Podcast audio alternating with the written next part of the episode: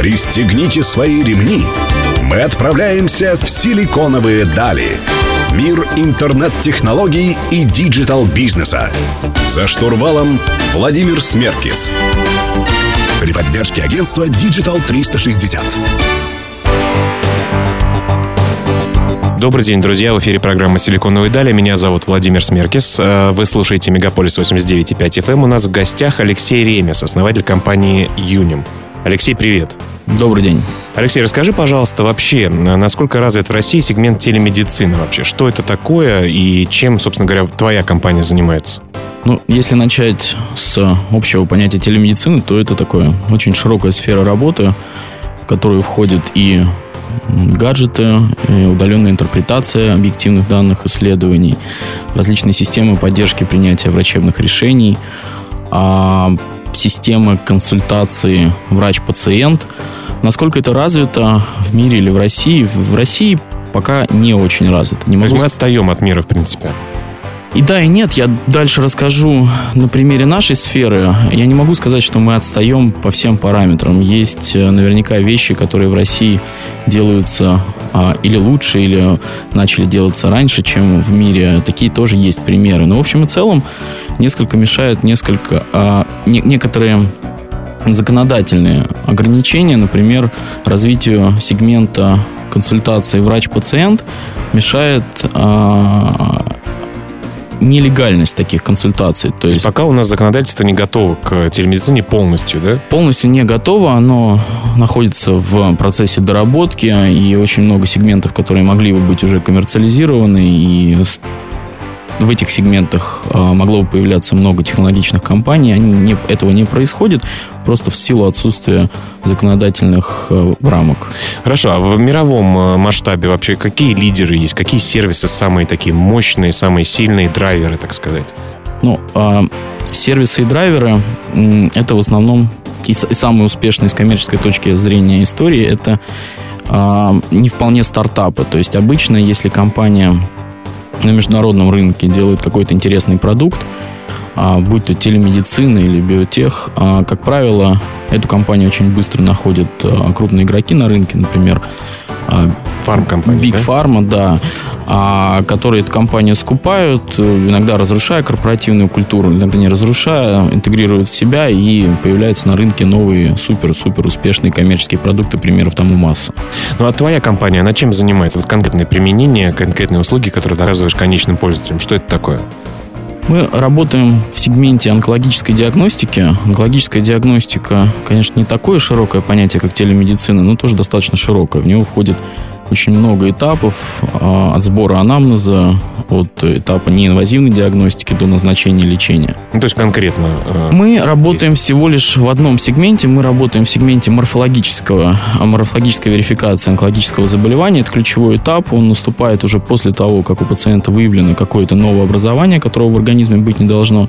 И дальше нужно ответить на несколько вопросов. Первый ключевой вопрос – это рак или это не рак? Второй вопрос – это какой рак и каковы его характеристики? ВОЗовская классификация ICD-O, она насчитывает насчитывает около 9 тысяч различных видов злокачественных опухолей. То есть, если человек путем самодиагностики, например, или врачи ему что-то что у него нашли, и он хочет точно знать, что у него происходит, и если у него это страшное, ну, на мой взгляд, страшное заболевание, он может воспользоваться вашим сервисом. Каким образом? Ну, немножечко нужно все-таки шире рассказать, это чем же мы занимаемся. Действительно, если в результате первичной диагностики, неинвазивной, у пациента выявляется... Инвазивная значит без... Э, без, наруш... без нарушения кожных покровов, да. Яркий пример там УКТ, МРТ, маммография и все остальное. Вот если выявлено какое-то новообразование, дальше врач отправляет пациента на биопсирование. Биопсирование – это достаточно простая рутинная процедура забора тканей из этой опухоли. Дальше с этой тканью проводится целый ряд исследований. Угу. А вот сейчас перехожу уже ближе к нашей работе. Да? А ключевая особенность этого метода, она в том, что э, исследование субъективно. Да? Врач смотрит на стекло, гистологический препарат так называемый, и принимает решение, у пациента рак или у пациента не рак. Если это рак, то какой это рак? Это делается субъективно. На стекле черным по белому ни кириллица, ни латиница не написано, что это такое. А все это приводит к тому, что, например, есть хорошие скандинавские исследования, когда 10 тысяч или 5 тысяч кейсов пациентов оцифровывают, стекла оцифровывают, да, и показывают нескольким специалистам. Вот расхождение с первичным диагнозом составляет 27%. То есть диагноз, э, который дал врач, не всегда может быть точным? Да, абсолютно верно. Он может быть точным далеко не всегда, как по объективным причинам, о которых я говорил, да, так и по субъективным причинам. Это низкая квалификация специалиста, недостаточная мотивация, отсутствие ответственности и так далее. К чему это приводит? Это приводит к неадекватности лечения. Да, полезного лечения в онкологии не существует. Как я говорил, огромное количество видов опухолей, а у большинства из них свои протоколы лечения. Даже если два близких онкологических заболевания, близких, я имею в виду по нозологии, леч, лечить ошибочным протоколом, то вероятность того, что пациент выздоровеет, она незначительна. Ну что ж, как сделать полезные и правильные исследования в рамках телемедицины в России? Вообще не только телемедицины. Мы поговорим в следующем блоке. Вы слушаете программу «Силиконовые дали» на Мегаполис 89,5 FM.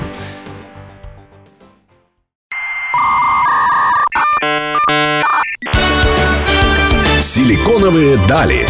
За штурвалом Владимир Смеркис.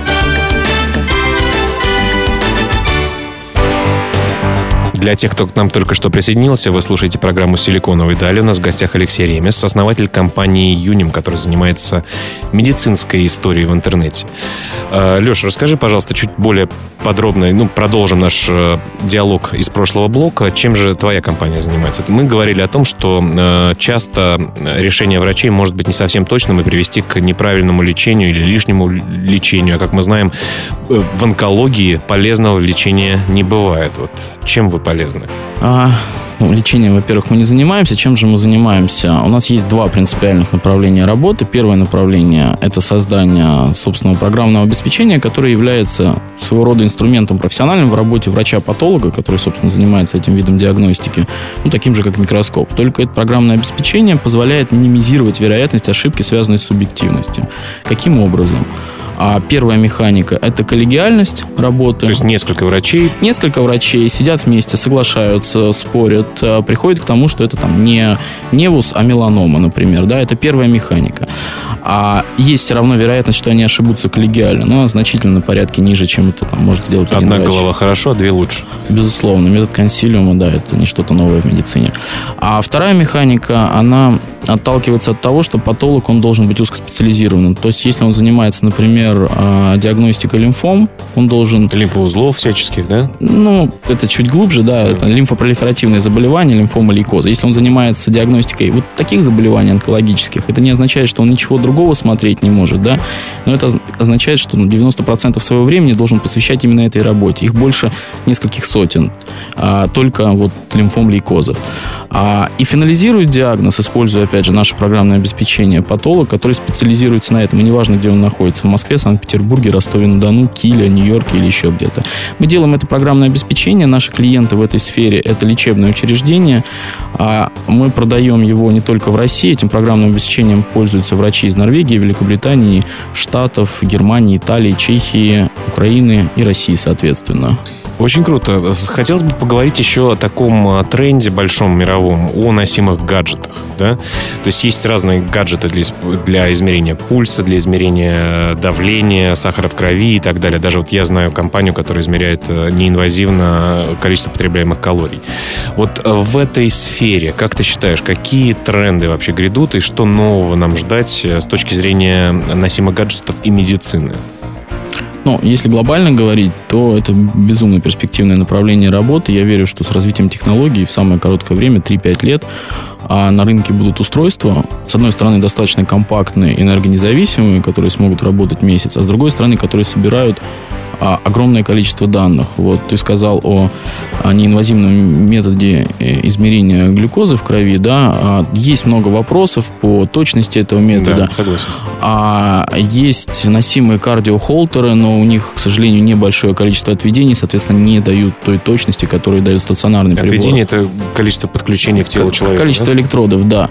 А вот я уверен, что технологии через 3-5 лет, может быть, раньше, они позволят в одном устройстве собрать огромное количество параметров объективных, которые собираются с организма человека. От глюкозы, давления, пульс, э, электрокардиограмма и все-все-все остальное. То есть ты рекомендуешь людям, которые занимаются железками, а не софтом, ну и софтом в том числе, э, в эту сторону смотреть активно, да? Я, я абсолютно уверен, что это перспективное направление. Буквально э, позавчера ужинали с э, человеком, который инвестирует в эту сферу. И вот он только что закрыл сделку по покупке компании, которая занимается удаленной интерпретацией а, АКГ. Угу это очень перспективное направление, они дают сервис, они не, не производят железки, да, железки это отдельная история, а это быстро развивается и очень важный аспект, да, важно, чтобы это устройство было одновременно информативным и одновременно удобным в использовании в ношении повседневном. Вот ребята делают такую сферу и очень-очень активно развиваются. Понятно. Буквально пару слов, там 10-20 секунд о том, а, сколько денег сейчас в рынке вообще телемедицины в России, как быстро количество денег конечных пользователей растет, которые используют так или иначе э, данные сервисы или устройства или еще что-либо, да? Денег в самом рынке телемедицины в России немного, а, да, но но это, это связано с тем, в том числе с законодательными ограничениями. Но есть очень много сфер смежного применения, интереса крупных корпораций, фармкомпаний тех же, да, где денег достаточно много. И вот у нас есть такой опыт немножечко выходить за рамки своей сферы работы. Это интересно, означает, э, это может то, что рынок не наполнен совершенно, да, поэтому в, этом, в эту сторону стоит смотреть и стоит двигаться. Друзья, вы слушаете программу «Силиконовые дали» на Мегаполис 89,5 FM. Эм. Оставайтесь с нами, мы вернемся через несколько минут.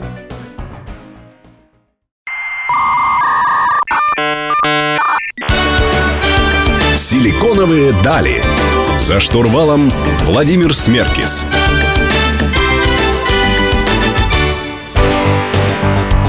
Друзья, вы продолжаете слушать программу «Силиконовые дали» на Мегаполис 89,5 FM. Меня зовут Владимир Смеркис. У нас в гостях Алексей Ремес, основатель компании «Юним». Леш, начали говорить о том, э, что вы занимаетесь как исследованиями просто э, раковых историй, да, вообще насколько требуется лечение или не требуется лечение, э, собиранием консилиумов врачей и так далее, то есть более точным, точной постановкой диагноза.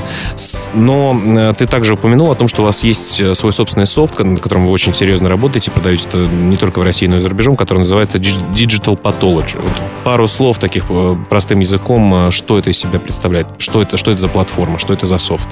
Ну да, действительно, для нас гораздо более стратегически важное направление а, это разработка, внедрение, продажи программных продуктов и сервисов на базе своего программного обеспечения. Это, оно называется Digital Pathology, это платформа, на базе которых есть уже несколько продуктов и сервисов. А это облачное программное обеспечение, да, но не потому, что это там модное слово, а потому что есть потребность, чтобы мы не устанавливали программное обеспечение, например, там в Нью-Йорке в Hospital for Special Surgery, да, а просто давали доступ к нему. А, и тем не менее, она дает возможность работать с огромными файлами. Да, вот эти оцифрованные гистологические стекла, одна картинка это 2, 3, 4 гигабайта. Если оно оцифровано в сверхвысоком разрешении, это 30-40 гигабайт. Программное обеспечение в том числе дает возможность работать с этими стеклами так, как будто они находятся вот на предметном столике микроскопа. То есть человек из любой точки мира, врач, например, загрузив туда данные пациента, может сделать консилиум и посоветоваться с врачом из Нью-Йорка, из Канады. В том числе, да. Это, это, это лишь один из продуктов. Но я также знаю, что у вас есть есть э, проект по обучению врачей диагностики онкологии, да? Да, и здесь я так позволю себе немного похвастаться. Мы вначале с тобой заговорили, что есть вещи, в которых мы отстаем, да, есть вещи, в которых мы впереди. А есть такой проект, действительно, он называется Pathology Puzzles. Да, его цель в том, чтобы патологи коммуницировали между собой и прежде всего учились. В нем принимает участие больше половины всех российских патологов. А это на самом деле 460 специалистов. Здесь нужно сделать ремарку, что в России где-то, наверное, 3,5 тысячи врачей, у которых... Существенная достаточно такая доля. Да, в России 3,5 э, тысячи врачей, у которых в дипломе написано патологоанатом, но тех патологов, которые бы занимались онкодиагностикой, 600-800 врачей, да. А, почти всех имеете. Ну, ну чуть-чуть, осталось. чуть-чуть осталось, да, и судя по динамике, скоро будут все. А, и да, действительно, как будто бы мы собрали 500 врачей за одним мультихед микроскопом, и они изучают случаи, обмениваются мнениями, ними спорят, соглашаются, учатся. То есть, что там, комментарии какие-то можно Конечно, указывать? комментарии, отмечание каких-то зон и так далее. Но это технический вопрос, да, ну то есть это полная иллюзия того, как будто мы собрали. И мы начинали этот проект как некоммерческий, да, с целью показать свое программное обеспечение, привлечь... Эксперт, эксперт, экспертизу свою Экспертизу показать. показать, да. А потом оказалось, что одна из э, топ-5 международных фармкомпаний пришла к нам и сказала, что, ребята, нам это очень интересно. Почему интересно, да, то есть у фармкомпаний, у которых есть препараты, которые применяются в онкологии, есть две задачи. Первая задача их продавать, и здесь мы вряд ли им помощники. Угу. А вторая задача в том, чтобы эти препараты назначались тем пациентам, которым они действительно нужны. И вот это как раз уже сфера ответственности патолога, а научить его диагностировать квалифицированные там Б-клеточные лимфомы, раки молочной железы и так далее.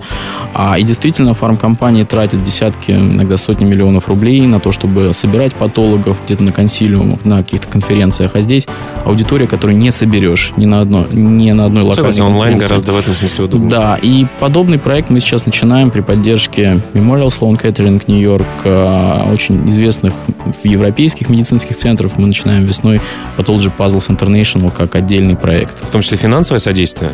Нет, это не финансовое, это экспертное содействие. Скажи, пожалуйста, ну вот звучит все как очень дорогостоящая история. Насколько инвестиции, которые там собирали, э, помогают это делать? Или, или проект ваш уже начинает приносить там первые доходы? Как у вас с финансами? Вкратце. Вкратце компания достаточно давно вышла на самоокупаемость, да. Сколько вам лет вообще? А компания работает с 2013 года. Три года. Три года. А в компанию были вложены деньги венчурных инвесторов, да, фонда и бизнес-ангелов. В компанию были вложены собственные деньги, очень незначительные, что инвестиции, что собственные средства, да, то есть это там а, совокупно, наверное, там 15, чуть больше миллионов рублей. А, Сейчас, конечно, мы находимся в фазе роста, когда нужно вкладываться в международную экспансию и так далее. Но, не знаю, у нас получается оставаться небольшой компанией, делать очень большие вещи. Это, наверное, преимущество быть маленькой компанией. Для примера, а, за 5 секунд расскажу да, историю. Вот мы в октябре ноябре 2015 года провели всероссийский диагностический конкурс для врачей-патологов. Получилось шикарное мероприятие. Все это проводилось на базе нашего программного обеспечения. Получили супер обратную связь. И решили, что нужно начать регулярный формат. Начали в Pathology Puzzle да, проект три дня ушло на принятие решения и реализацию. Если бы наша компания работала 100 или там, 150 человек, мы, наверное, несколько месяцев только согласовывали бы это. Согласен. Есть свои прелести в маленькой компании. Предлагаю поговорить о будущем в следующем блоке. Вы слушаете программу «Силиконовые дали» на Мегаполис 89,5 FM. Эм. Оставайтесь с нами.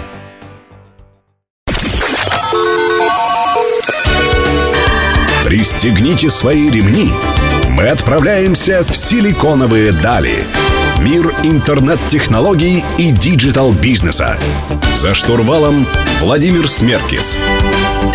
При поддержке агентства Digital 360. Друзья, вы продолжаете слушать программу «Силиконовые дали» на Мегаполис 89.5 FM. Эм. Меня зовут Владимир Смеркис. У нас в гостях Алексей Ремез, основатель компании «Юни». Леш, поговорили о том, что представляет собой ваш проект, э, и что вы достаточно технологичны, достаточно свежи в ваших технологиях, и делаете это не только в России, но и по всему миру. Меня интересует следующее. Вот когда постановка диагноза станет полностью автоматизированной и будет минимальное участие человека в в этом процессе?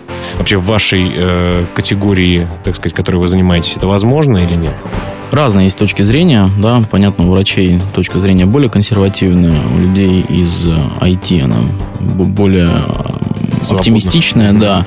Так получилось, что у нас мы ровно посередине в наших компетенциях находимся в, между патоморфологической диагностикой онкологии и IT, да, так получилось, нам повезло в этом. А мое субъективное мнение, что вот в нашей конкретной сфере морфологической диагностики онкозаболеваний это будет возможно. Это будет возможно, но не то чтобы это ближнесрочная перспектива. Какие препятствия к этому есть? Препятствия огромная вариативность, да. Я говорил о количестве онкологических заболеваний, я говорил о том, что на первом этапе нужно ответить на принципиальный вопрос, это рак или это не рак, да, злокачественное или доброкачественное, это новообразование, и даже здесь огромное количество вариаций, нюансов, моментов, но в то же время, да, когда врач смотрит на это стекло, он принимает решение на основе собственного опыта и знаний. Что такое опыт и знания? Это набор неких образов в голове, набор неких знаний, на основании которых он принимает это решение.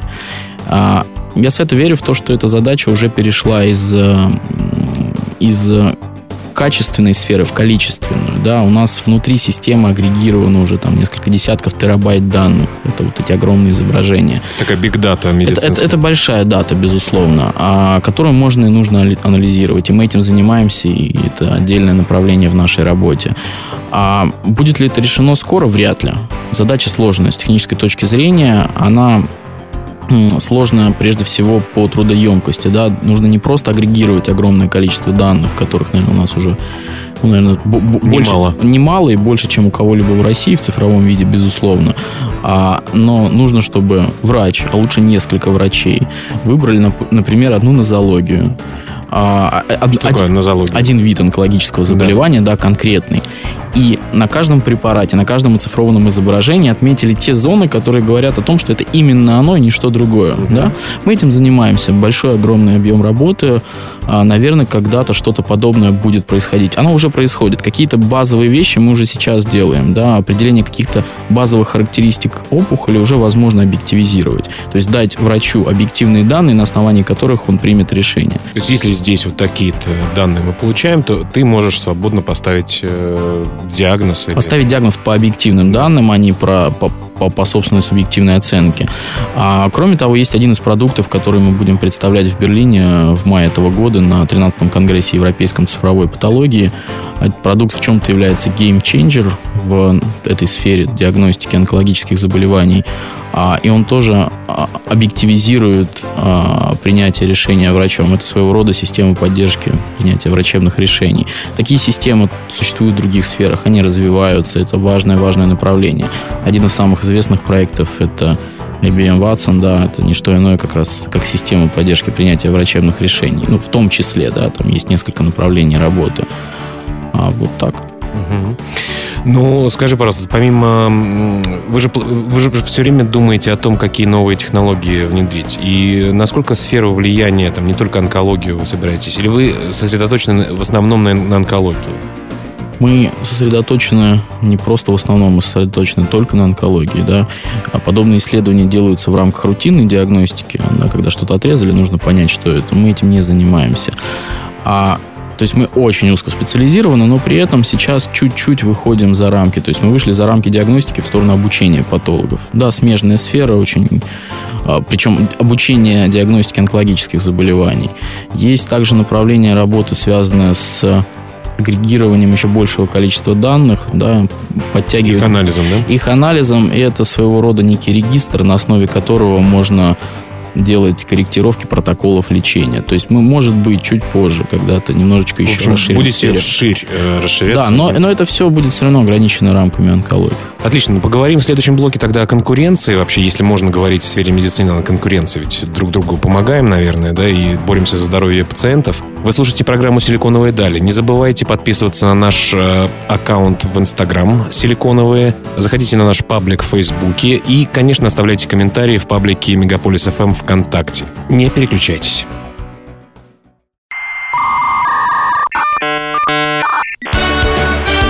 «Силиконовые дали». За штурвалом Владимир Смеркис.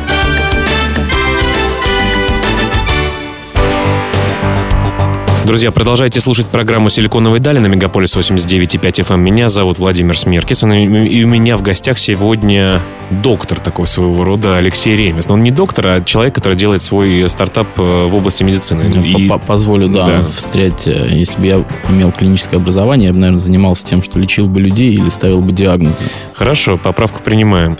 А, Леш, скажи, пожалуйста, есть ли, вообще можно ли говорить э, в сфере медицины о конкуренции какой-то? Ведь в конечном счете вы хотите, чтобы все пациенты были здоровы, чтобы они раньше остальных могли диагностировать у себя какие-то заболевания, лечить их и так далее. Вот есть у тебя конкуренты или нет, у твоей компании Юним?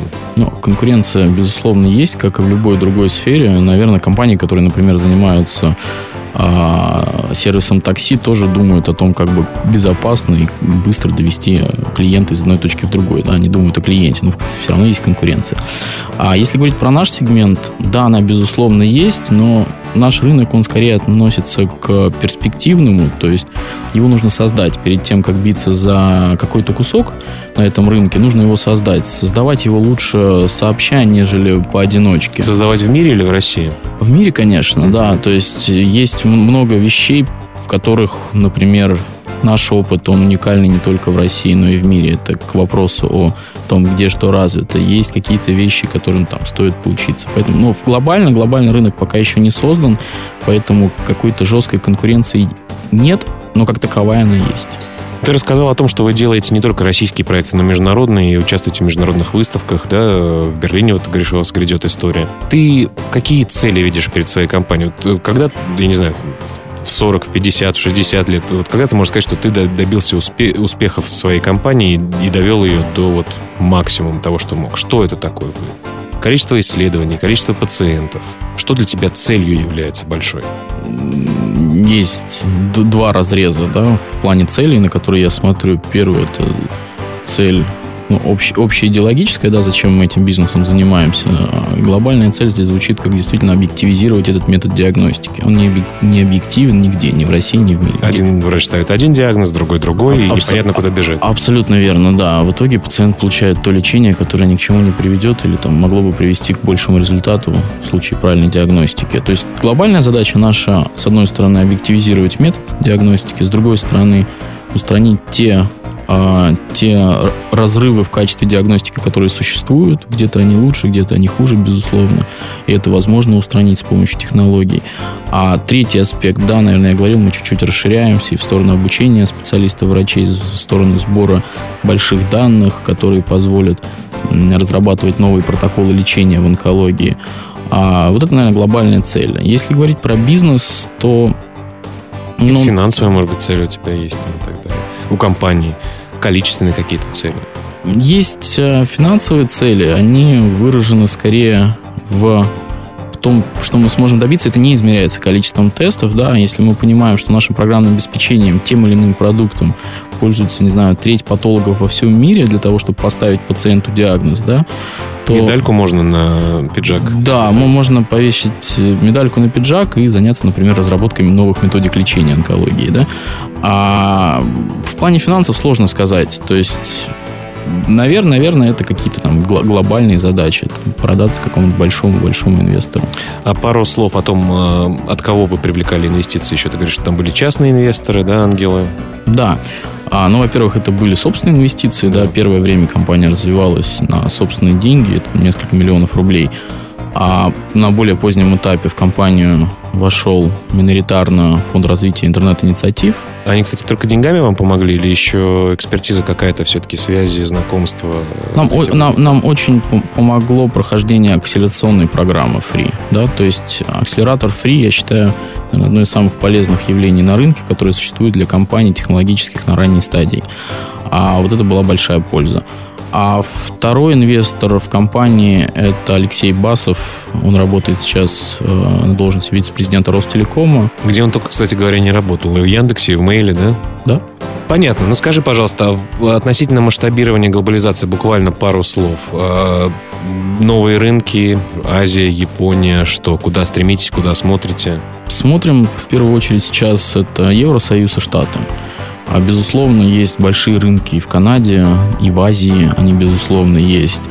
А, но, как показывает наш опыт работы уже на этих рынках, да, то есть есть вещи очень-очень неразработанные там даже, да, несмотря на высочайший уровень качества диагностики, например, в Штатах, и не просто в Штатах, да, а в ведущих онкологических лечебных учреждениях, а есть вещи, которые вот еще пока не затронуты никем в плане технологий. И, наверное, для нас это приоритет.